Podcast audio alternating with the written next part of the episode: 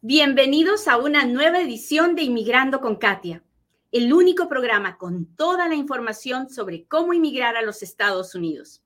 Mi nombre es Katia Quiroz, abogada de inmigración. Buenos días, bienvenidos a otro Inmigrando con Katia, un programa donde yo, Katia Quiroz, le cuento las noticias de inmigración, le contesto sus preguntas, pero sobre todo trato de compartir un poquito del amor de Dios trato de recordarle todos los días que no importa la edad que tengas, tú que me estás escuchando, ah, no importa si eres un niño, un adolescente, un adulto, un adulto grande, un adulto mayor, un ancianito.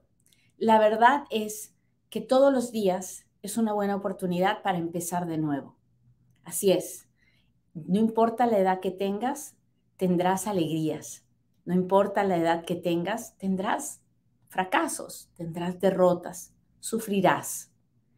Y en medio del sufrimiento puede ser que te sientas solo, que sientas que ya no tiene sentido lo que estás haciendo. La realidad es que estás equivocado. Todos los días es un buen momento para empezar. Te lo digo yo, que he fracasado mil veces, que me he caído mil veces y que aún, aún hoy me sigo levantando.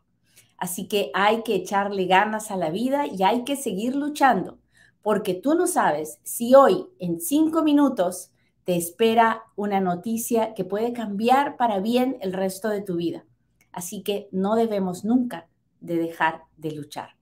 Muy bien, vamos a hablar de inmigración como todos los días. Este es el momento en el que yo le pido, por favor, que le machuque al botón de compartir y me permita llegar a un inmigrante más a uno que hoy día quiere saber qué está pasando con esto de la reunificación familiar. Así que, por favor, machúquele al botón de compartir. Si es la primera vez que nos ve, esta soy yo, Katia, una abogada de inmigración que dedica su vida a ayudar inmigrantes a obtener sus documentos legales, pero que además tiene este programa que comparte información gratis a cambio de nada. Yo no le ofrezco mis servicios, lo único que quiero es que me escuche, que aprenda y que me ayude a compartir la información. Muy bien, entonces hoy es lunes, es el día del sorteo de la tarjeta de 100 dólares, así que si usted todavía no está registrado, lo único que tiene que hacer es ir a inmigrandoconkatia.com, déjeme su correo electrónico, su número de teléfono y yo le mando el boletín mensual y además lo pongo, lo pongo en en la lista para el sorteo de todos los lunes. Algo está mal con mi, con mi, con mi live de TikTok. Espérenme un minutito. No entiendo por qué no me está funcionando. Dice que está bien, pero tal vez si me salgo, espérenme. Espérenme un minuto. Un segundito, muchachos. Tengo que hacer esto.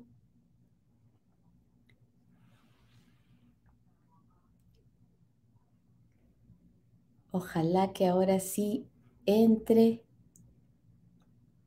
Ojalá que ahora sí esté mi gente de TikTok mirándonos. Muy bien, pues hablemos del el proceso de reunificación familiar. ¿Qué cosa es esto de ¿Qué cosa es esto de la reunificación familiar? Bueno, la reunificación familiar es un proceso que ah, no es nuevo para la Oficina de Inmigración ni se acaba de crear hoy en día. No, no, no, no, no. Es algo que ya tiene muchos años y que se inició hace muchos años con ah, el grupo de nuestros hermanos cubanos. ¿Por qué? Porque había que buscar una forma de evitar que nuestros hermanos cubanos se vinieran ah, a través del mar exponiendo sus vidas y cuando ya tenían peticiones familiares de sus familiares que ya estaban aquí, que se habían hecho residentes, que se habían hecho ciudadanos. Entonces se creó este programa por el cual si una persona tenía una, tenía una petición familiar, y la petición estaba pendiente, porque en inmigración las peticiones familiares que no son inmediatas demoran muchos años.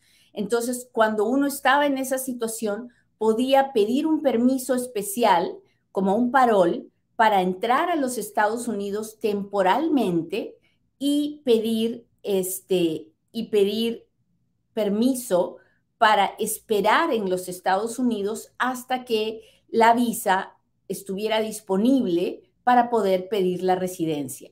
Y así fue como empezamos a ver esto del proceso de reunificación familiar, ¿ok? Pues por muchos años solo fue para nuestros hermanos cubanos. Luego se canceló aún para nuestros hermanos cubanos. Dijeron, no, ya no más reunificación familiar, que la gente espere en su país. Y todos saltamos y dijimos, pero no, ¿por qué? Pero no nos escucharon. Ahora, cuando entró este presidente, dijo, ok, vamos a restablecer el proceso de reunificación familiar para Cuba, pero además lo vamos a expandir para cuatro países más, Colombia, El Salvador, Guatemala y Honduras. ¿Ok? Entonces, el proceso de reunificación familiar hoy día existe para cinco países para Cuba, para Colombia, para El Salvador, para Guatemala y para Honduras. Si usted es de uno de esos cinco países, a usted le estoy hablando. Ahora, el primer requisito para poder aprovechar este proceso de reunificación familiar es ser de uno de estos países y estar viviendo, estar viviendo en su país de origen o estar viviendo fuera de los Estados Unidos. Si usted está viviendo aquí y está indocumentado, esto no es para usted. Si usted es el peticionario, si usted es quien hizo la petición, le estoy hablando a usted. Si usted es el que va es el que recibe la petición y está esperando en su país de origen, le estoy hablando a usted. ¿Ok? Ah, estamos teniendo problemas con mi gente de TikTok. Chicos de TikTok, por favor, estamos teniendo problemas por la internet. Creo que no hay buena recepción. Así que si quieren pasarse a YouTube para que me escuchen bien y sin problemas, se los agradecería mucho. Si no, por favor, ténganme paciencia, paciencia, paciencia. En YouTube estamos como inmigrando con Katia y ahí creo que sí estamos bien. Muy bien. Entonces, primer requisito, ser de uno de estos países. Segundo requisito, ah, estar, si eres, estar viviendo fuera de los Estados Unidos. Tercer requisito es todos los peticionarios tenemos que esperar que nos llegue una carta de invitación para nuestro para el familiar que hemos pedido, ¿ok?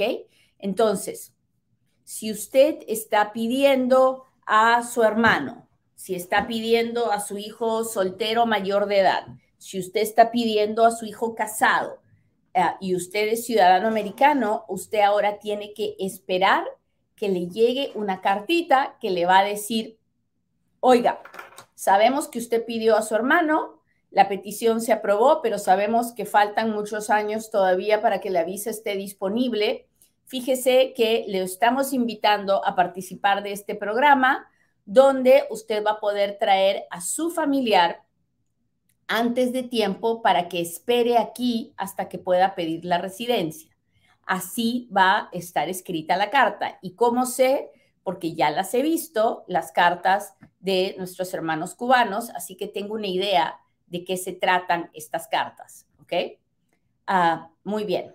Entonces, si usted es ciudadano, le puede llegar esa carta si usted pidió a su hermano, a su hijo soltero, casado, mayor de 21 años, o a su hijo, a, su hijo mayor de 21 años, soltero o casado, o a sus hermanos. Si usted es residente legal y usted pidió a su esposo o a sus hijos solteros, también le puede llegar esta carta. Recuerde que para que le llegue esta carta, la petición tiene que estar aprobada. Entonces, la mayoría de preguntas que estoy teniendo en este momento es de personas que ya hicieron la petición y están esperando que les aprueben la petición. Esas personas no pueden esperar, no pueden recibir la carta hasta que la petición no se apruebe. Pero Katia, toma ocho años que la petición se apruebe. Sí, pues así está de horrible la cosa. Pero tenemos que esperar.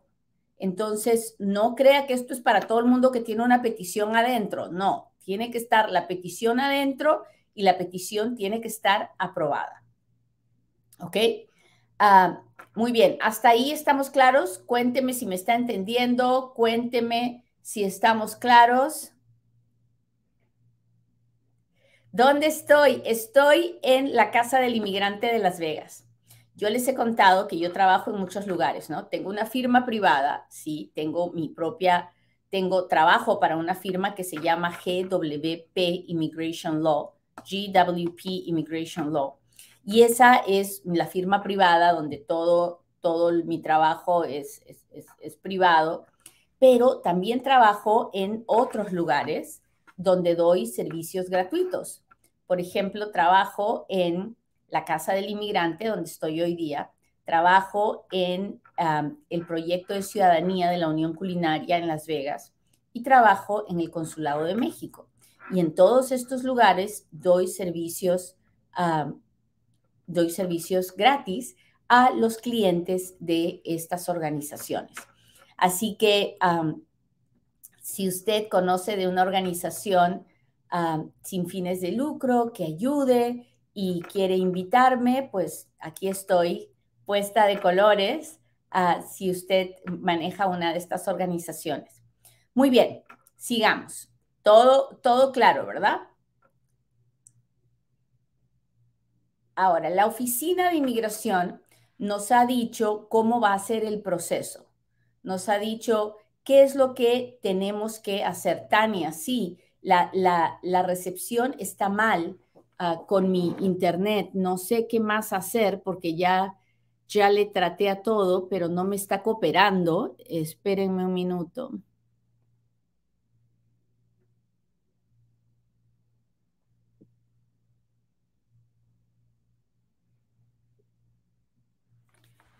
Ojalá que ahora esté mejor. Me he metido a la wifi de, de aquí, la señal está muy mal, pero por eso le decía, si está muy mal y usted se puede pasar al, al YouTube, tal vez en la página de YouTube estemos mejor porque ahí no creo, nadie se me está quejando. Así que acabo de ponerle el wifi, ojalá que eso lo arregle. Muy bien, sigamos.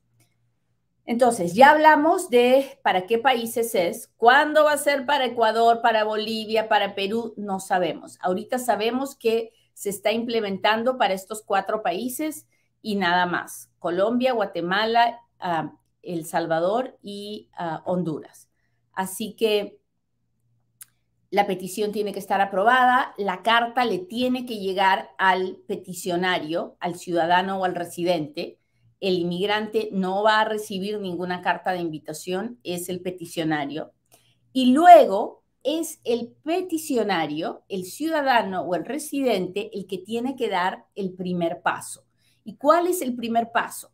El primer paso es abrir una cuenta de MyUSCIS en línea. Tiene que ir al portal de inmigración www.uscis.gov tiene que abrir una cuenta y decir, acabo de recibir esta carta de invitación y aquí, aquí está mi carta de garantía financiera para que esa persona pueda venir. Yo voy a garantizar que la persona no va a ser una carga pública. Yo voy a garantizar que esa persona va a llegar, yo la voy a ayudar, no va a pedir ayudas del gobierno, sino que va a, yo la voy a apoyar hasta que le llegue el permiso de trabajo. Para poder hacer esa carta de garantía financiera, ese peticionario tiene que probar que gana por encima del nivel de pobreza y para eso tiene que mostrar uh, pues sus taxes, sus declaraciones de impuestos, los talones de cheques de donde trabaja, uh, el dinero que tiene en la cuenta de banco, en fin. Entonces, si la persona, el peticionario, ya no trabaja porque puede estar mayor de edad, retirado, ya no gana lo que necesita ganar, puede tener un co-sponsor. ¿Quién es un co-sponsor? Es un ciudadano o residente que puede ser amigo, puede ser familiar y que va a probar que gana lo suficiente y va a garantizar que esta persona no, no va a ser una carga pública. ¿Ok? Una vez que se presente esta carta de garantía financiera que se llama I-134A, entonces el caso va, lo va a recibir el Centro Nacional de Visas y lo va a, lo va a procesar y le va a mandar un correo electrónico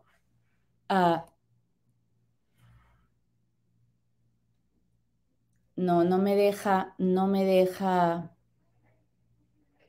no me deja avanzar en el TikTok. Chicos, por favor, por favor, pásense a el YouTube porque no me está, por alguna razón, no me está dejando.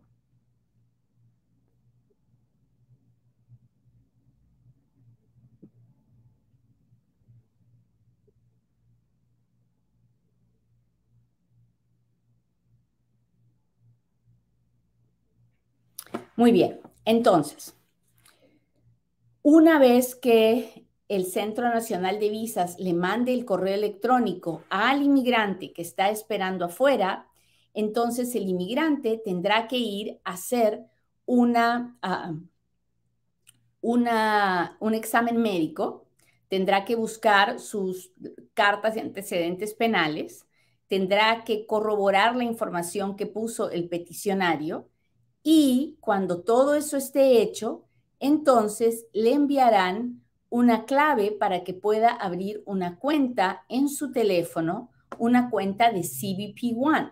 Y esta en esta cuenta le darán el permiso para comprar el pasaje y entrar a los Estados Unidos a través de un aeropuerto.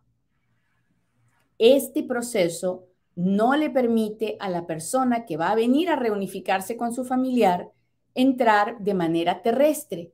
Tiene que, tiene que ser por un aeropuerto, tiene que tomar un vuelo del país donde se encuentre a los Estados Unidos. ¿Ok? ¿Hasta ahí estamos claros? Cuénteme si me está entendiendo. Hola, hola, qué pena que no se escuche, no sé por qué no se escucha. Ah, estoy haciendo lo mejor que puedo, muchachos. Lo que pasa es que como no estoy en mi oficina, pues no es, no tengo esa comodidad, pero gracias por estar aquí y lamento que en TikTok no estemos teniendo buena comunicación, así que si puede pasarse al YouTube, a Inmigrando con Katia en YouTube, se lo agradecería mucho. Muy bien. ¿Quién viene? ¿Quién puede venir con esta reunificación familiar? Puede venir el beneficiario principal y puede venir los derivados de este beneficiario. ¿Quiénes son los derivados? Déjeme darle ejemplos para que usted me entienda. Por ejemplo, si yo soy ciudadano y estoy pidiendo a mi hijo casado, los derivados de mi hijo son su esposa y sus hijos menores de 21 años. Entonces, en ese caso, pueden venir el, mi hijo, la esposa y mis nietos menores de 21 años. Para cada uno tengo que hacer una forma I-134A. Si no me alcanza lo que gano para firmar la carta de garantía financiera para cada uno, tengo que buscar un co-sponsor. Si mi hijo entra, entran los demás. Si mi hijo no entra, no pueden entrar sus derivados. Tienen que entrar o todos juntos o primero mi hijo y luego los derivados uno por uno. Los hijos, los, los menores de edad solo pueden entrar con un papá o una mamá, no pueden venir solos a los Estados Unidos. Y eso es algo que en, en mi práctica he visto que puede ser un problema, porque Estamos tengo un, residente pidiendo a un hijo menor de edad que, pues, que no puede entrar porque no puede entrar solo, tienen que venir con alguien que es su custodio. Entonces, el papá residente probablemente tiene que salir para venir viajar con él y que el niño esté acompañado. El niño no puede viajar solo. Ah, déjeme darle otro ejemplo de derivados. Por ejemplo, es un de, usted pide a, usted ciudadano y pide a un hijo soltero. Entonces, este hijo soltero, ah, este hijo soltero, cuando usted lo pide, tiene, no sé, 22 años y es soltero y no tiene hijos. Ya han pasado ocho años y ahora la petición está aprobada, pero el hijo sigue esperando, pero ahora el hijo ya tiene 30 y tiene dos hijitos. No se ha casado, pero tiene dos hijitos. Entonces ahora que llegue el documento de la reunificación familiar, la carta le va a llegar solo a nombre de su hijo, ¿verdad? Porque cuando usted lo pidió no tenía familia. Bueno, la carta le va a llegar solo a nombre de su hijo, pero cuando usted haga la I-134 para su hijo, usted les va a contar que él tiene dos hijos y va a poder hacer la I-134A para cada niño y él va a poder venir con sus dos hijos. No va a poder traer a la mamá de los hijos porque no están casados. Y si es que se casaran, cambiarían de categoría a la F3 de hijo casado y probablemente habría que esperar un poco más. No lo sabemos. Esas son cosas que se irán mirando en lo que se va en lo que va creciendo, la, se va viendo cómo funciona el programa. Ahora bien, déjeme hablarle de una categoría donde hay beneficiarios, pero donde la persona no se puede casar de ninguna manera cuando el peticionario es un residente legal y pide hijos solteros, los hijos tienen que estar solteros hasta el día que obtienen la residencia o hasta el día que ese peticionario se convierte en ciudadano, porque los residentes no pueden pedir hijos casados. Entonces, si la petición es de un residente y el hijo que tiene la petición se casa, la petición se muere y el hijo pierde todo. Entonces, en el caso de un residente que pide un hijo soltero mayor de 21 años, ese hijo soltero mayor de 21 años puede tener hijos y con la reunificación familiar puede venir con sus hijos, pero de ninguna manera se puede casar, porque si se casa, pierde él y pierden los hijos y pierden todo. La petición se muere. ¿Ok? Muy bien. Ahora hablemos de qué pasa después de que le llega a este hijo, hija, hermano, le llega la notificación de que puede hacer, de que puede venir a Estados Unidos. Bueno, en ese momento se compra el pasaje, se viene al aeropuerto y es en el aeropuerto donde es en el aeropuerto donde le dicen a esta persona si va a poder entrar a los Estados Unidos o no, porque es en el aeropuerto donde le van a tomar las huellas, van a chequear que todo lo que dijo era verdad antes de dejarlo entrar. Si la persona se le permite entrar con este parol para la reunificación familiar, una vez que entre, la persona podrá pedir un permiso de trabajo y podrá trabajar en los Estados Unidos mientras tenga el permiso de reunificación familiar pendiente. Ahora, nos han dicho que es hasta por tres años y que después la persona se tiene que retirar. Eso es lo que dice el programa. Sin embargo, lo más probable es que el programa se renovará y se renovará hasta que la persona pueda pedir la residencia cuando su visa esté disponible. Las personas que entren con reunificación familiar podrán viajar fuera de los Estados Unidos solamente con un permiso especial de viaje que se llama Advance Parole. Si no tiene ese permiso especial, no podrá viajar. Así que ya lo sabe. Ya lo sabe, déjeme ver, en TikTok sigo con problemas. Ay, qué pena, ay, qué pena, ay, qué pena. Estoy tratando de hacerlo otra vez. Muy bien, así que les he contado a grosso modo de qué se trata este proceso de reunificación familiar.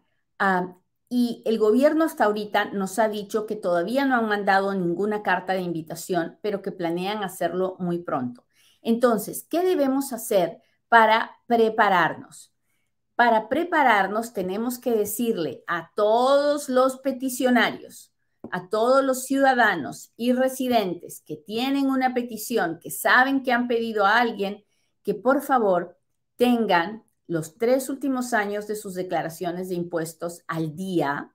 Si no lo ha hecho, si debe dinero, lo que sea, póngase al día, llame a Futuro Tax 702-483-6555, 702-483-6555, llame a Futuro Tax asegúrese de estar al día con su declaración de impuestos porque nos van a pedir los últimos tres años de las declaraciones de impuestos. Además, asegúrese de estar, de que tiene un trabajo, de que está bien, de que puede probar que lo que gana pasa por su cuenta de banco para que tengamos todo lo que nos pidan a la hora de hacer la I-134A.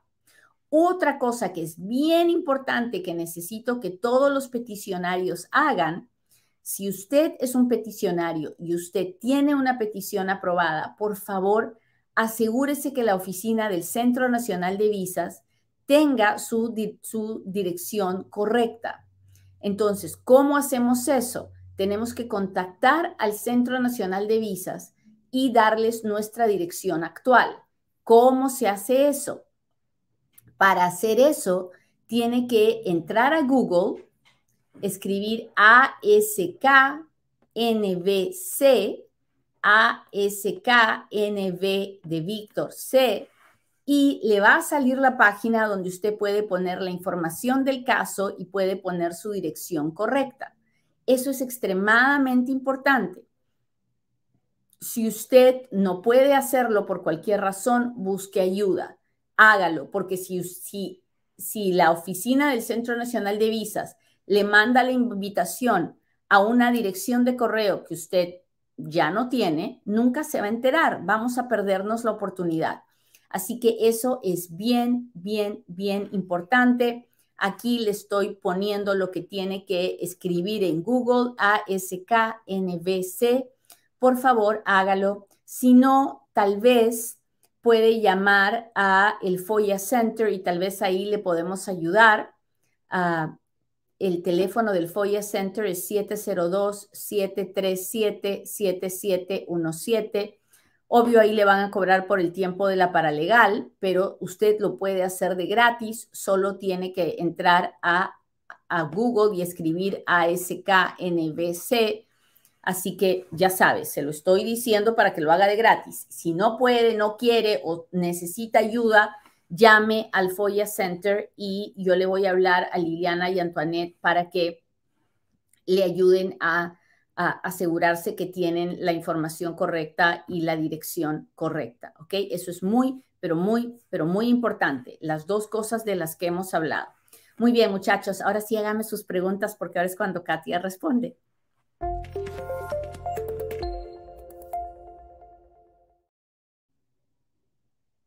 Hola, Chelly. Estamos teniendo problemas en, eh, TikTok, así que si, eh, si te quieres pasar al YouTube, si tienes alguna pregunta, yo ahí las veo.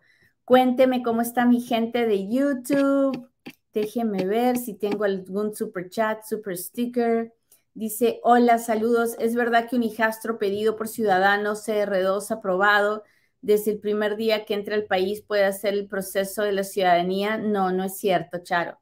Eso no es verdad. Ah, gracias a ustedes. Estoy en México, vine a Estados Unidos, soy salvadoreña con esposo residente desde hace dos años. Ah, me han perdido mi, mi pecado es por estar 18 años en Estados Unidos. Ah, niña bonita, si usted estuvo en Estados Unidos 18 años, a la hora que salió usted tiene 10 años de castigo. Entonces, si usted está haciendo el trámite, imagino que habrá ido a su cita en Ciudad Juárez y le han dado el castigo, imagino que tiene que hacer otro perdón. Hable con un abogado en persona porque con la información que usted me ha dado no le puedo decir nada. Te me quedan muchas preguntas por hacerle antes de poder contestarle cualquier cosa, pero por favor, busque un abogado. Mi anterior esposo me pidió, nos divorciamos, retiró la petición sin que inmigración diera una decisión. Ahora me casé, ah, mi actual esposo me pide, ¿habrá algún problema? Tengo muchas pruebas de mi relación. Si usted tiene pruebas de ambas relaciones, no creo que sea un problema. Ah, creo que es posible que el, el oficial que revise su petición pueda tener dudas de si su primer matrimonio fue real o por papeles. Pero si usted tiene muchas pruebas, entonces les tapará la boca. No tenga miedo. ¿Ok? Y busque un abogado. No haga esto sin un abogado, por favor, porque los abogados ya hemos pasado por la situación de usted muchas veces y sabemos lo que el oficial eh, de inmigración va a estar buscando. Así que no trate de reinventar la rueda, busque un abogado vale la pena hacer el gasto y para, para que las cosas le salgan bien. Déjeme ver, déjeme ver.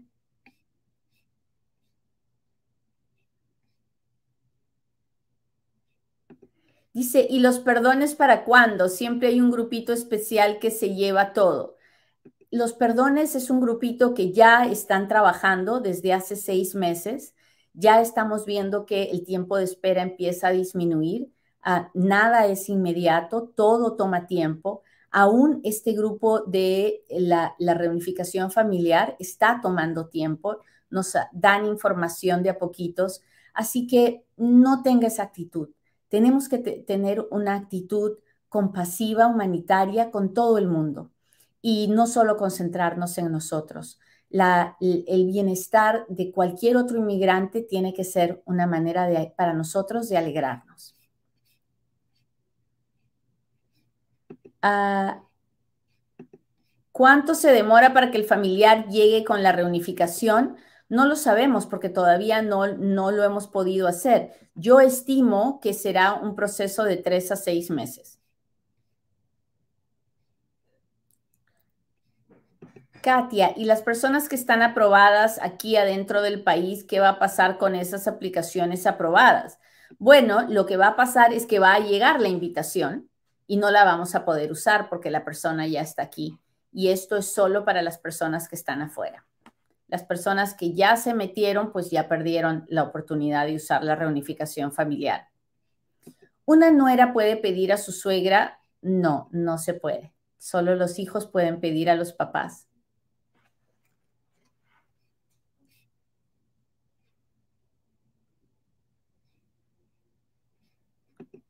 Abogada, mi papá es residente, soy de Guatemala, tengo 40 años, casada, ¿me podría pedir a mí, a mí y mi familia?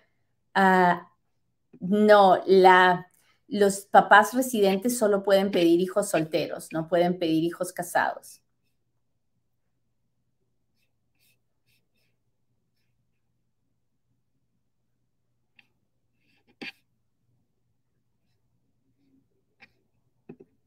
¿Qué pasa si ya se sometió esa forma al NBC? Entonces ya no tiene de qué preocuparse. Si usted ya les notificó al NBC cuál es su dirección actual, no tiene nada de qué preocuparse. Mi pareja fue deportada, califica para esto de la reunificación familiar, soy ciudadano. Ah, no, la reunificación familiar no es para las peticiones inmediatas. Entonces, si usted está pidiendo un esposo, eh, la reunificación familiar no es para usted.